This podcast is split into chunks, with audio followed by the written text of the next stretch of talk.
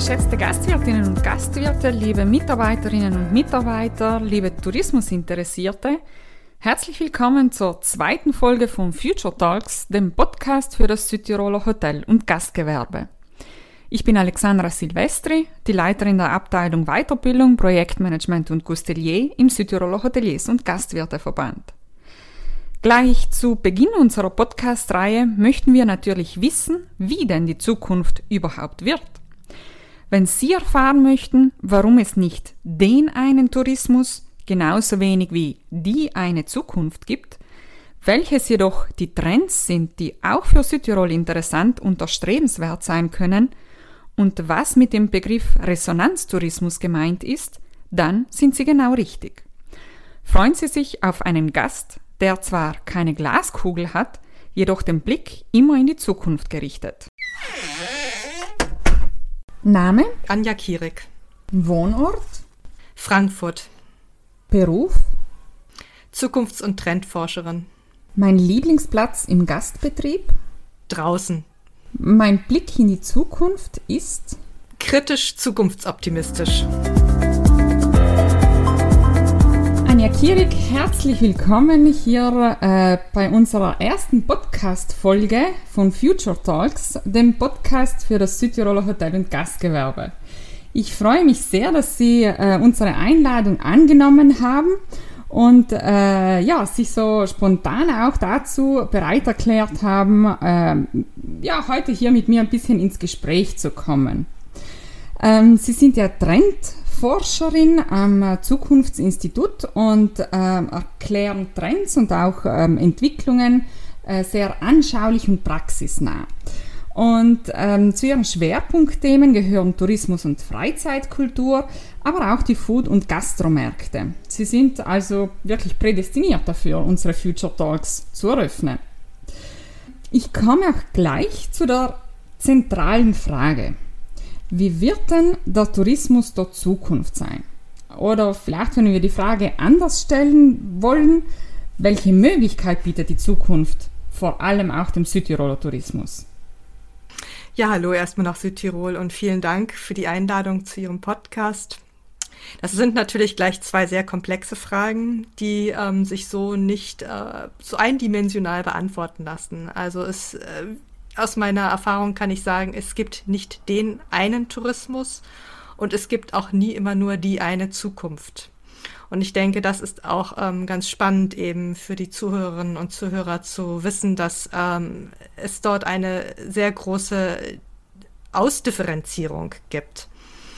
Ähm, die ich denke, die erstmal auch vielleicht die gute Nachricht ist auch, dass natürlich Tourismus, dass es einen Tourismus in der Zukunft geben wird. Also das heißt, wir hören nicht einfach auf zu verreisen oder wir hören nicht auf, mobil zu sein, sondern ähm, ganz im Gegenteil. Das ist einfach eine, ähm, gerade in einer globalen kosmopolitischen Welt ähm, etwas, das sehr wertvoll ist und ähm, sehr wichtig geworden ist. Dieser Austausch eben auch untereinander und auch ähm, ja, aber auch eben sozusagen diese die Erholungsphasen zwischendurch. Und das andere ist natürlich die Frage nach der Zukunft ähm, oder beziehungsweise zu den Zukünften. Wir sind ja weiterhin momentan in einer Situation, wo manche Dinge ähm, noch nicht so ganz ähm, hundertprozentig absehbar und einschätzbar sind. Das heißt, wir haben im letzten Jahr gelernt, mit sehr vielen Eventualitäten zu leben und dennoch kann man aber trotzdem einige Prognosen ähm, machen und sagen, ähm, das sind ähm, die, die möglichst möglicherweise sehr realistischen Szenarien für die Zukunft, für die Zukunft ähm, des Tourismus. Ich äh, und das Zukunftsinstitut, wir arbeiten ja mit Megatrends und äh, Megatrends, das sind die globalen großen Entwicklungen, die weltweit ähm, wirklich alle Bereiche unseres Alltags, Lebens, des Konsums und eben auch des, des Unterwegsseins verändern. Und ähm, diese, diese Megatrends ähm, haben natürlich jetzt auch nochmal gerade durch die Pandemie ähm, eine, eine neue Entwicklung teilweise erhalten. Und da ist es ganz spannend, eben auch herauszufiltern, welche Megatrends nun wirklich auch ähm, vielleicht zu treibenden Megatrends in der Zukunft werden und damit eben auch den Tourismus und auch sozusagen, wie sich Reisende verhalten beeinflussen. Welche sozusagen auch sehr robuste Megatrends sind und welche eher sozusagen vielleicht auch ein wenig in, in der Ambivalenz sind. Also das ist gerade so die Situation. Es lässt sich eine Prognose für die Zukunft erstellen, aber natürlich gibt es immer wieder kleine Stellschrauben, die auch, wie zum Beispiel eine Pandemie, ähm, darauf Einfluss nehmen können. Mhm. Und wie sind denn diese Prognosen? Mhm man kann zumindest sagen, wenn wir nochmal auf die Megatrends ähm, zurückgehen, ähm, das ist natürlich diese zu diesen robusten Megatrends zählen zum Beispiel Megatrends wie die Globalisierung, wie auch die der Konnektivität, also gerade diese Vernetzung zwischen den Menschen, aber auch eben gerade Vernetzung über technologische Möglichkeiten. Das haben wir im letzten Jahr erlebt, wie welche starke Bedeutung das auch in unserer Gesellschaft, in unserem Alltag erhalten hat. Dann ein robuster Megatrend ist das Thema der Gesundheit und der Sicherheit. Auch das sind sind zwei Themen, die uns ähm, sehr, sehr stark aktuell ähm, begleiten. Und was ich vielleicht sehr spannend finde, auch gerade eben im Kontext Reisen, im Kontext unterwegs sein, sind eben die treibenden Megatrends. Also die, wo man wirklich sagen kann, hier passiert auch nochmal gerade ganz, ganz viel. Die haben einen sehr hohen Puls. Und das ist das Thema der, des, wir nennen es New Work, also neue Arbeitskulturen. Und auch das Thema der Neoökologie, also alles, was darunter fällt, eben ist natürlich immer so ein bisschen das, das, das ältere Wort der Nachhaltigkeit, aber eben auch gerade wie sozusagen Gesellschaft im Kontext Klimawandel, im Kontext Ethik, im Kontext auch eben ähm, ja soziale und ethische Faktoren ähm, sich entwickelt. Und ähm, das finde ich sehr spannend, eben auch gerade im Hinterkopf zu haben für die Reisemärkte der Zukunft. Mhm. Ähm, den Begriff, den man immer wieder hört, wenn es um die Zukunft im Tourismus geht, ist dieser äh, Begriff des Resonanztourismus. Was äh, konkret versteckt sich jetzt hinter diesem Begriff? Worauf müssen sich da Touristiker einstellen, auf diesen Resonanztourismus? Resonanztourismus kann man eigentlich ähm, als Beziehungstourismus quasi ähm, zusammenfassen oder sozusagen unter diesem unter diesem Aspekt eben auch ähm, ja definieren. Das heißt also, es geht um eine um eine neue Sehnsucht und auch dem Wunsch der der Reisenden nach einer nach einer Beziehung Gestaltung und die zwar gegenseitig eben passiert, also sozusagen, wo ein Resonanzraum für eine gegenseitige Begegnung aufgemacht wird. Und das Interessante jetzt daran ist, dass man bei Beziehung natürlich sofort an eine, an eine zwischenmenschliche Beziehung denkt. Das ist sicherlich auch ganz klar der Fall. Also hier ist natürlich auch ein großes Bedürfnis der Gesellschaft, gerade auch unserer individualisierten Gesellschaft, nach Begegnung, nach sehr bereichernden Begegnungen, die eben sozusagen einen nachhaltigen und auch einen verändernden Effekt haben. Aber dieser Resonanztourismus kann eben auch mit ähm, Beziehungen in andere Richtungen eingehen. Also das heißt zum Beispiel, es kann auch eine Beziehung zu einem Raum, zu einem Ort geschehen. Also ich glaube, das kann, können auch viele Menschen, die meisten Menschen nachvollziehen, dass man manchmal an Orten ist und dort sozusagen ähm, merkt, wie man mit diesem Ort, mit diesem Raum ähm, in eine gewisse Verbindung tritt und ähm, das sozusagen mit einem etwas macht. Und das Gleiche kann aber auch zu Themen sein. Also es kann auch eine Resonanz zu einem Thema, zu einem Narrativ, zu einer Kultur auch aufgebaut werden. Also auch das ist möglich. Und das sind so diese verschiedenen Ebenen des Resonanztourismus, also eine zwischenmenschliche Ebene, eine Ebene zu einem, ähm, ja, zu einem Raum, zu einem Ding unter Umständen auch und dann aber eben auch noch zu etwas, ähm, das ähm, sozusagen ja eine Geschichte sein kann, ein Narrativ sein kann, ein, ein, ein Kultur ein kultureller oder auch manchmal vielleicht sogar spiritueller Kontext.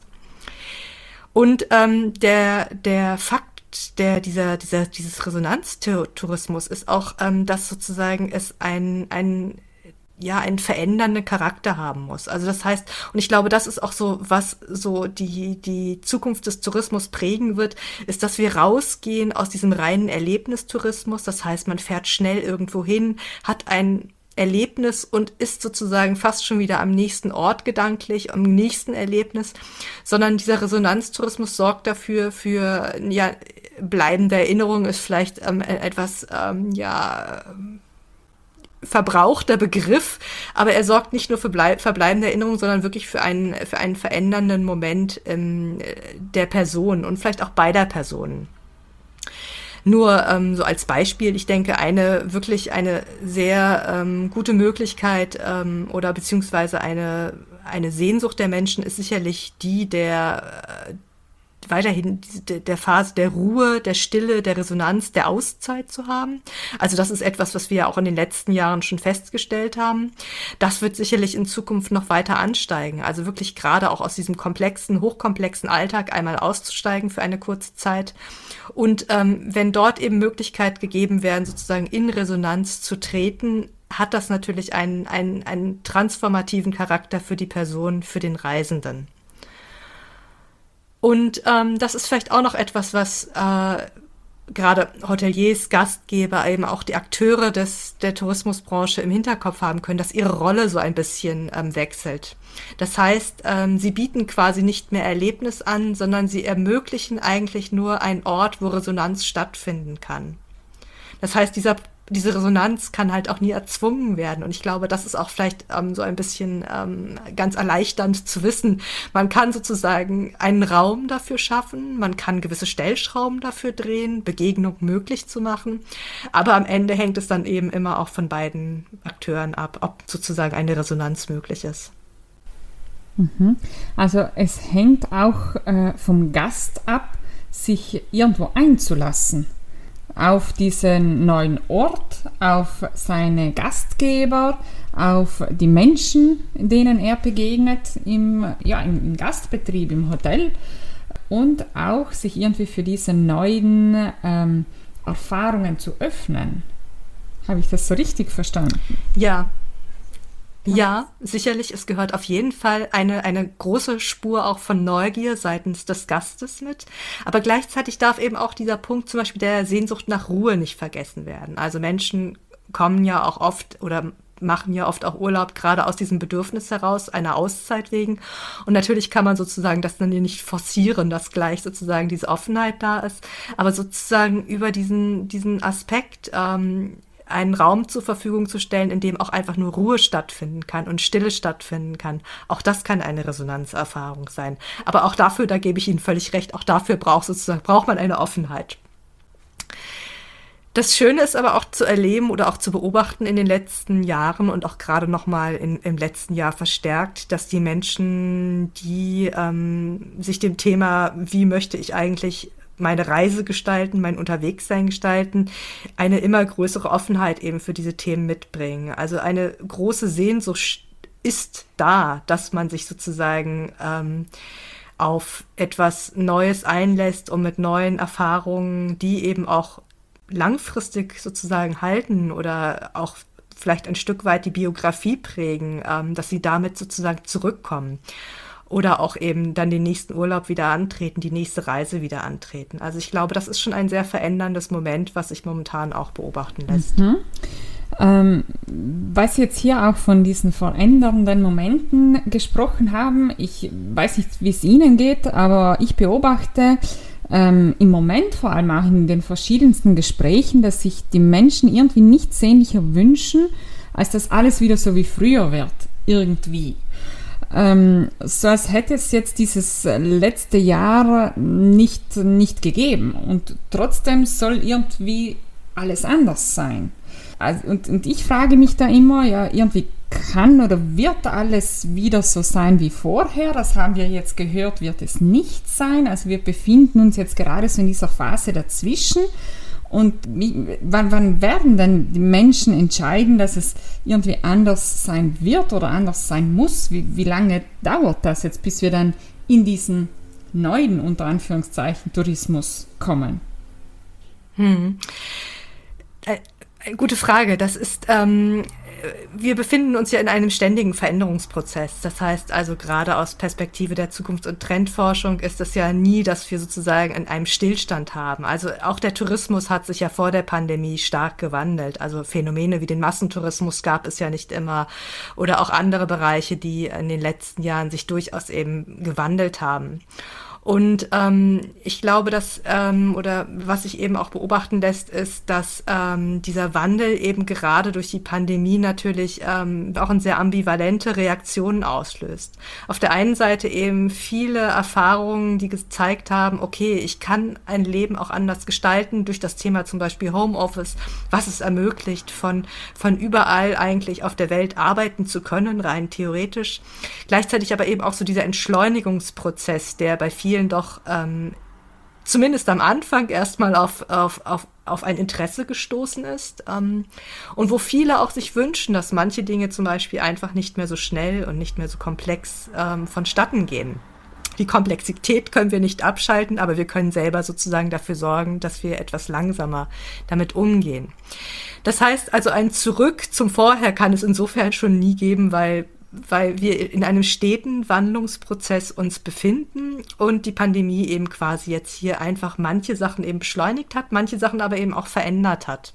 Ähm, Standorte, Destinationen ähm, haben jetzt die Möglichkeit, sich wirklich ihr Profil zu schärfen, sich neu zu positionieren und darüber eben auch ähm, jetzt gerade zu vermarkten oder in Zukunft zu vermarkten. Und das finde ich eigentlich eine sehr spannende Entwicklung. Also, dass wirklich hier wieder auch mit neuen Interesse sich einem Ort genähert wird und auch hier neuer Qualitätstourismus eben ja vermarktet und auch geschaffen werden kann.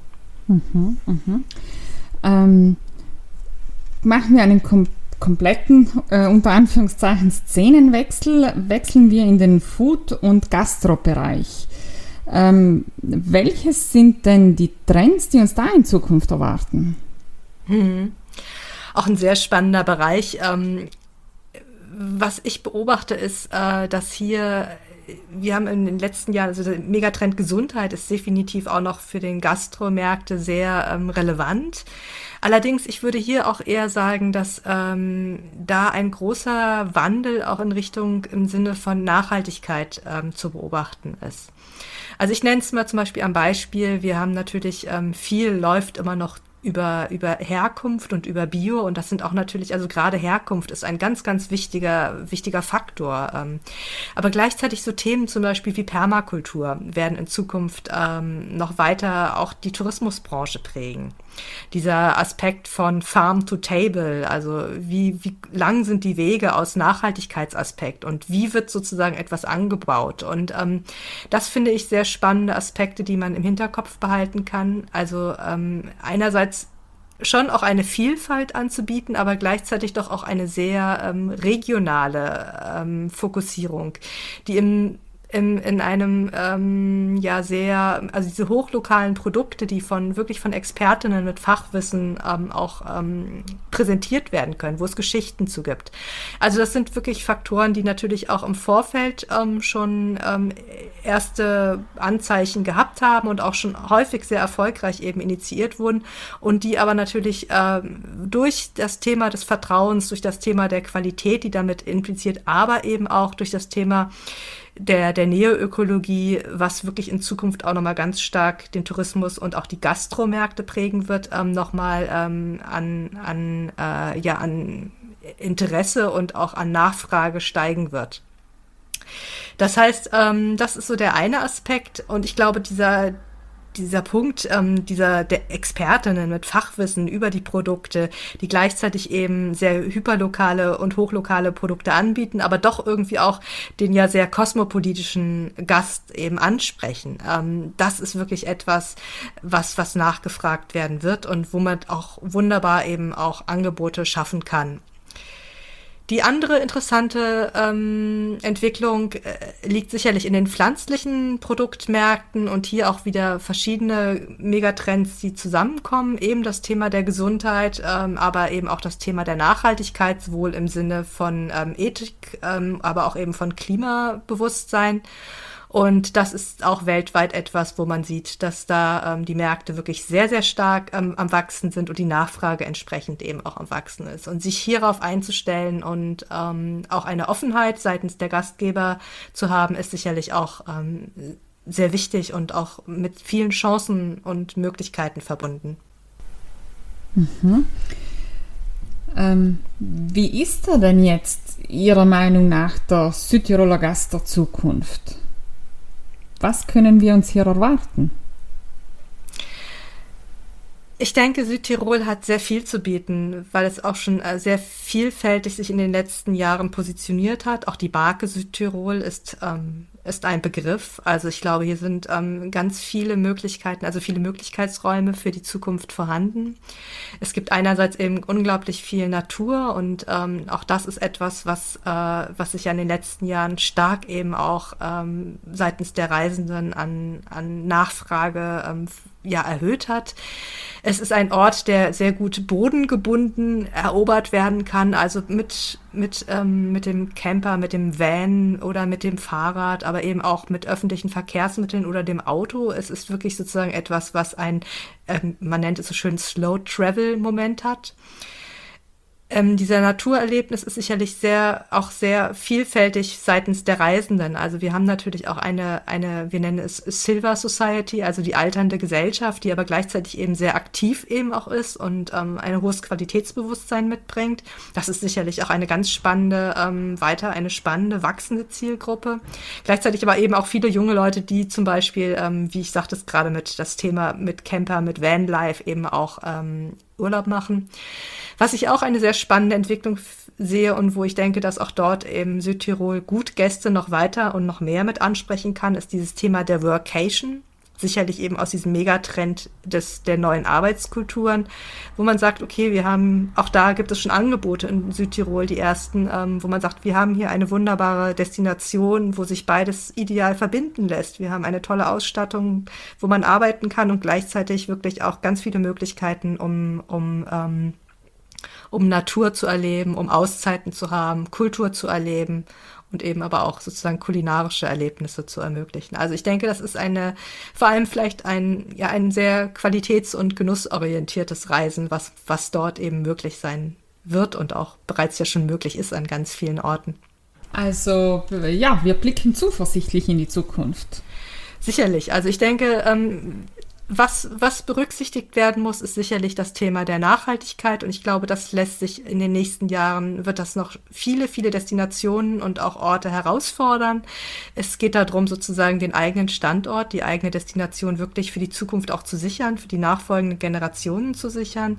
Es gilt sicherlich auch da darum, ein, ein gutes Miteinander mit den Bewohnern vor Ort zu schaffen, diese einzubinden, eben auch in die Gestaltung eines, eines touristischen Destinationen.